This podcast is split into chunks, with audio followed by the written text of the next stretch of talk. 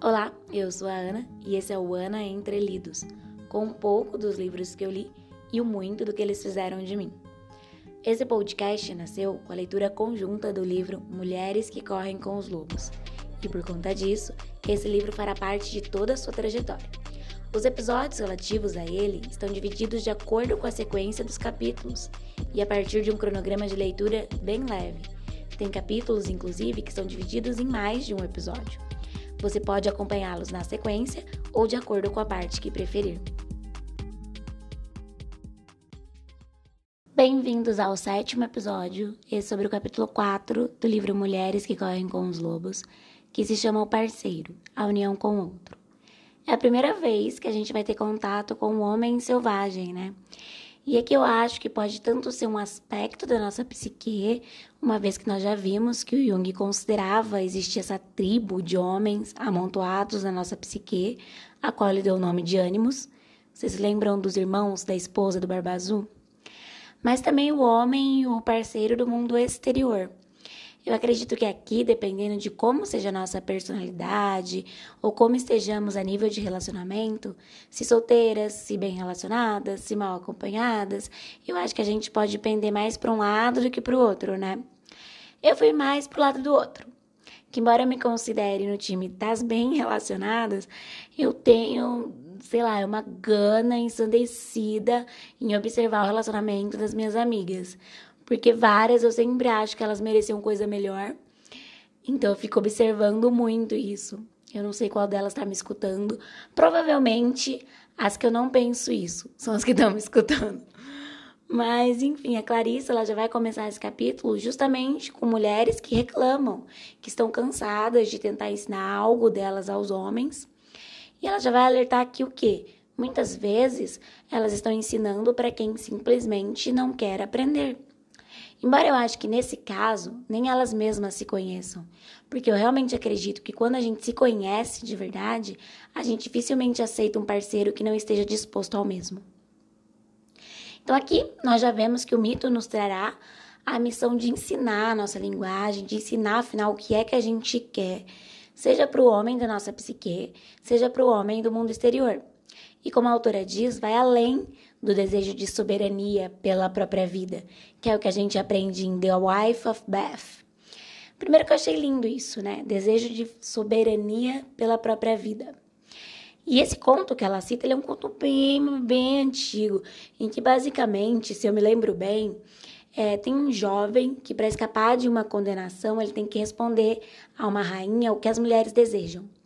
Aí ele procura, procura pela resposta, não sabe, tá acabando o tempo. Ele encontra uma velha bem feia que vai falar: Olha, eu te falo se você prometer se casar comigo em troca. Daí ele fala assim, né? Não tem o que fazer. Aí ela fala, ela fala que é isso, né? Que as mulheres desejam essa soberania. Segundo a Clarissa, porque pelo que eu me lembrava, era algo assim, como se as mulheres desejassem dominar os homens, que, que são coisas diferentes, né? Mas, enfim, só a título de curiosidade, assim, eu vou terminar esse conto para não ficar jogado. A rainha aceita a resposta dele, né? E ele acaba se casando com essa velha. E essa velha vai lhe dar duas opções: que ela seja moça, linda, mas que seja infiel, promíscua, dominadora, ou que ela seja velha e feia, mas fielzona, né? Humilde. Então ele fala: Ó, você é que escolhe o que, que você vai ser. E ela diz aí: é isso mesmo que a mulher quer. E daí ela fica linda e maravilhosa e tudo de bom. Mas o mito do nosso capítulo é outro. É uma lenda afro-americana que eu não conhecia, né? Que ela chama Manauí, ou Manauê. Eu não sei como se pronuncia, eu tava lendo como Manauí. Que é esse homem que estava cortejando irmãs gêmeas, cujo pai só permite o casamento dele com elas se ele adivinhar o nome delas. E ele tenta, tenta e nunca acerta. Até que um dia ele leva o seu cãozinho junto o cachorro percebe que uma das irmãs é mais bonita, a outra é mais doce. Ele gosta das duas, né? Elas lhe dão petiscos, elas lhe sorriem. Mas o Manauí erra os nomes de novo e vai embora, leva o cachorrinho embora. Mas o cachorro acaba voltando lá. Sem o Manauí, né? Ele enfiou a orelha por baixo de uma das paredes e escuta as irmãs conversando. E elas estão falando como o Manauí é bonito, como ele é másculo, e ele escuta elas se chamando pelos nomes. Daí ele sai correndo para contar ao dono, mas no caminho ele encontra um osso com carne que um leão havia deixado. Aí ele vai se lambuzar com esse osso e no fim ele tá saciado, mas ele se esquece dos nomes. Ele, putz, vou ter que voltar lá, né? Ele volta lá, as irmãs estão se besuntando de óleo, se preparando para uma festa, né? E ele consegue escutar os nomes dela novamente. Ele sai correndo para contar ao dono e sente o cheiro de noz moscada. Não há nada no mundo que o cachorrinho goste mais do que noz moscada. Então ele vai atrás desse cheiro, encontra uma torta recém-feita, se lambuza novamente e novamente se esquece dos nomes. Pela terceira vez ele vai até Choupana lá, né, e percebe que elas estão se preparando para casar. Dele fala: ah, não, agora nada vai me deter, eu tenho que levar esses nomes rápidos, está acabando o meu tempo. E ele vai resoluto. Não há nada que o distraia, não tem osso, não tem noz moscada. Até que sai um estranho vestido de negro no meio do mato e aperta o seu pescoço, exigindo saber o nome das gêmeas para se casar com elas. Ele resiste, resiste, luta e consegue se soltar e contar ao Manauí os nomes. O Manauí chega lá, já encontra as duas preparadas para viajar com eles, fala os nomes, acerta, né? E assim vivem os quatro juntos e em paz: Manauí, o cãozinho e as gêmeas. Eu terminei essa história já assim, né? Meu Deus, uma história poligâmica. Quando o cãozinho mesmo percebe que nenhuma das mulheres tem em si todas as virtudes, que elas meio que dividem, enquanto uma é mais bela, a outra é mais delicada, eu já fiquei, o que, que ela vai querer dizer com isso? que uma mulher só não é suficiente? A louca, né? Eu tava indo pelo caminho totalmente contrário do livro. Mas essa é justamente a primeira coisa que a Clarissa vai interpretar, a natureza dual da mulher. Então, essa cultura poligâmica, a partir de um viés arquetípico, traria o mistério de duas forças poderosas femininas numa única mulher. Ou seja, qualquer um que seja íntimo de uma mulher saberá que há duas mulheres em uma, ao ser exterior, que é visto com facilidade no mundo terreno, que é mais pragmático, é humano, e ao ser interior, que aparece e desaparece rapidamente, sendo mais surpreendente, mais original, mais sagaz. O paradoxo dessa dualidade reside no fato de que, quando um lado está mais frio sentimentalmente, o outro está mais quente. Muitas vezes um lado é mais feliz, mais maleável, enquanto o outro sente um anseio por não ser bem o quê. Um pode ser cheio de alegria, enquanto o outro é lamurioso, é melancólico, né? E percebam que ela não diz assim, o interior que aparece menos é mais melancólico ou é menos maleável. Não, ela só diz que eles existem separados, mas associados. Termina, não determina quem é o que, né? Que fazer. Isso é tarefa para o self instintivo do homem, que é o cão. O cão é a bonequinha da vasalisa do homem, né? E eu acho legal que a autora, logo depois desse paradoxo, né, quer ser um, mas quer ser outro também, quer te deixar qualquer um meio doido, né? Ela vai comentar a força também, quer ser dois. Tem, ela conta a história dos pauzinhos, né? Que sozinhos se quebram facilmente, enquanto que juntos em feixes, não. É que nem o cordão de três dobras bíblico. Ah, lá vou eu com referências cristãs mas né, nela nós temos algo como um homem sozinho ele pode ser vencido, mas dois conseguem se defender. Um cordão de três dobras não se rompe com facilidade. Então nós seríamos mais fortes se conseguíssemos manter ambas as naturezas no consciente. Fala assim, né? Abre aspas. Sozinho, o self mais civilizado vive bem, mas sente certa solidão. Sozinho, o self selvagem vive bem, mas anseia pelo relacionamento com o outro. Fecha aspas. As irmãs vivem bem. Vocês percebem que quando o cachorro vai até a casa delas, elas estão sempre juntas, sempre conversando? Eu gosto disso também, porque mesmo que elas comentem sobre a beleza do Manauí, em nenhum momento elas estão, meu Deus do céu, e agora? Ele nunca vai acertar nossos nomes, nós não vamos casar nunca. Elas esperam, se preparam, elas confiam. A, a dualidade também está no Manauí. Ele tem essa natureza humana que não consegue ter sucesso na sua empreitada, mas tem também uma natureza instintiva, que é a do cão, que essa sim consegue. Então ele também, em nenhum momento, ele vai se mostrar mais interessado em uma irmã do que na outra. Ele está interessado nas duas. O self-cão até percebe que elas são diferentes, mas ele não escolhe uma, ele gostou de ambas. Então, muitas vezes, as forças masculinas, elas podem ser mais assim, a la barba azul, que pretendem quebrar essa estrutura dual da mulher. Ele procura uma única substância feminina e imutável, encarnada naquela única mulher perfeita. Isso me fez lembrar de um livro, ele chama A Vegetariana. Esse livro é muito doido, tá, gente? Ele dá um desconforto bem grande, mas ele é legal assim de analisar. Nele nós temos uma coreana casada, teve a vida toda ditada pelo pai, pelo marido, pela cultura, e ela resolve tomar controle da sua vida. Primeiramente, usando seu corpo para isso. O que, que ela faz? Eu não vou mais comer carne.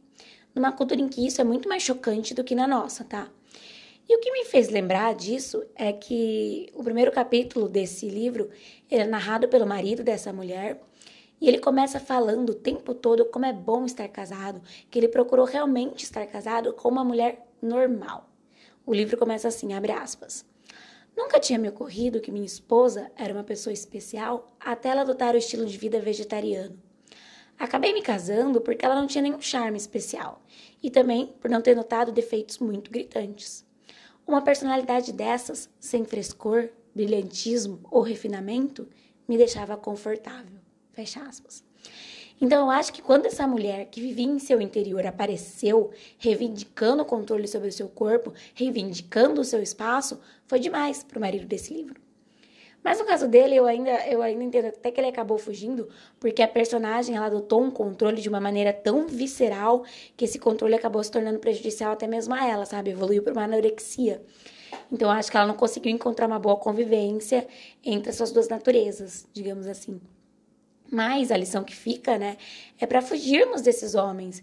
Uh, e que o poder de ser dois, ele está justamente na capacidade de agir como uma entidade una, de alcançar esse equilíbrio. A autora passa então a poder do nome, que o Manaui tem que descobrir o quê? O nome delas.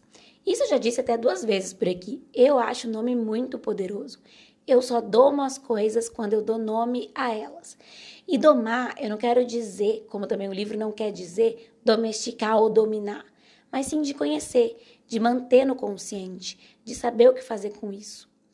A Clarissa alerta que não é uma tarefa fácil, nem para a mulher que a princípio parece não haver uma padronização possível de identificar o nome, sabe? Mas que com atenção percebe-se o um modelo geral imenso que tem, e aqui achei bonito isso, abre aspas, uma estabilidade como a das ondas que chegam e recuam. Suas marés altas e baixas são previsíveis. Suas correntes profundas podem ser mapeadas. Fecha aspas. Se as águas do oceano, que também são essa força da natureza, conseguem ser, de certa maneira, conscientemente estruturadas, nossas águas também.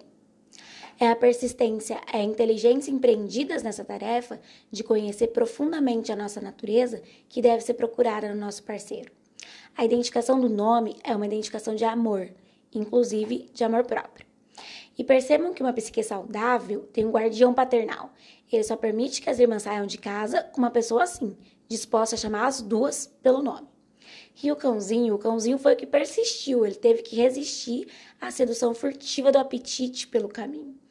A Clarissa vai nos dizer em palavras difíceis, né? Assim, abre aspas. No mundo dos arquétipos, a natureza do cão é tanto psicopômpica, a de um mensageiro entre o mundo exterior e o mundo das trevas, quanto quitoniana, aquela que provém das regiões mais escuras e remotas da psique. Fecha aspas. Então é essa sensibilidade subterrânea que o parceiro tenta alcançar para entender a dualidade. O cão, que é um lobo mais civilizado, né? Ele vai ver de um modo diferente dos seres humanos. Ele vai transmitir palavras e instruções que o ego não consegue ver. O cachorro, o animal mesmo, eu digo agora, ele tem sentidos que são inalcançáveis por nós, né? Como o olfato e a audição. Eu achei engraçado, eu tinha uma cachorrinha que ela reconhecia a caminhonete do meu pai chegando bem antes dela chegar e a caminhonete do meu pai. Tipo, podia passar 500 caminhonetes, era dele que ela reconhecia. E, e o cãozinho, ele tem a atenção desviada duas vezes por coisas que ele gosta muito. Muitas vezes os, os homens, eles irão ficar tão dependentes desses prazeres que eles não sairão do lugar nessa caminhada. Os apetites são, como disse a Clarissa, ladrões de tempo e de libido. É preciso impor algum limite neles. Abre aspas. Eles podem se esquecer do que os motivava a agir. Eles podem ser tentados, atacados por algum aspecto do seu próprio inconsciente, que deseja se impor às mulheres para tirar vantagens, seduzir as mulheres para seu próprio prazer, ou no esforço no sentido de acabar com uma sensação vazia de típico caçador. Fecha aspas. Isso é muito comum no trabalho psíquico profundo, as distrações dos caprichos que atrapalham o processo. na vida mesmo tem isso, né? É tipo Netflix para concurseiro aqui. Às vezes eu ligo só para assistir enquanto eu tô comendo alguma coisa. E de repente eu não sei nem o que, que eu tava fazendo antes. Aí ia começar tudo de novo. O osso na estrada tá lá, à espera de todos nós. Abre aspas. Na pior das hipóteses, é provável que ele seja uma dependência preferida, alguma que já nos custou muito e que continua custando. No entanto, mesmo que já tenhamos fracassado repetidas vezes, precisamos tentar de novo, até que consigamos passar por ela. Fecha aspas. O prazer em excesso ou na hora errada pode causar perda da conscientização. E o que, que a gente mais procura aqui nesse livro? Manter esses aspectos no consciente. Manter o conhecimento no consciente é o mais difícil. Precisamos entoar tipo mantra de qual seja a nossa verdadeira tarefa, né, ao fim de que nos devolva a consciência. Quando o cachorro alcança esse estágio de determinação, você vê que a psique instintiva aprendeu a se controlar, aprendeu a fixar prioridades, a concentrar a atenção, ela se recusa a ser distraída. E assim ele vai. Até que se depara com o quê? Com o estranho de negro, que a autora vai identificar como o estranho sinistro, que pode ser tanto uma pessoa no mundo exterior, uma pessoa real, quanto um complexo negativo interno fala assim, abre aspas, um incidente, um lapso, algum acontecimento estranho de qualquer natureza surge de repente e tenta nos fazer esquecer de quem somos. Há sempre algo na psique que procura nos privar dos nomes. Também no mundo objetivo existem muitos ladrões de nomes. Fecha aspas. E eu gosto quando ela alerta que abre aspas.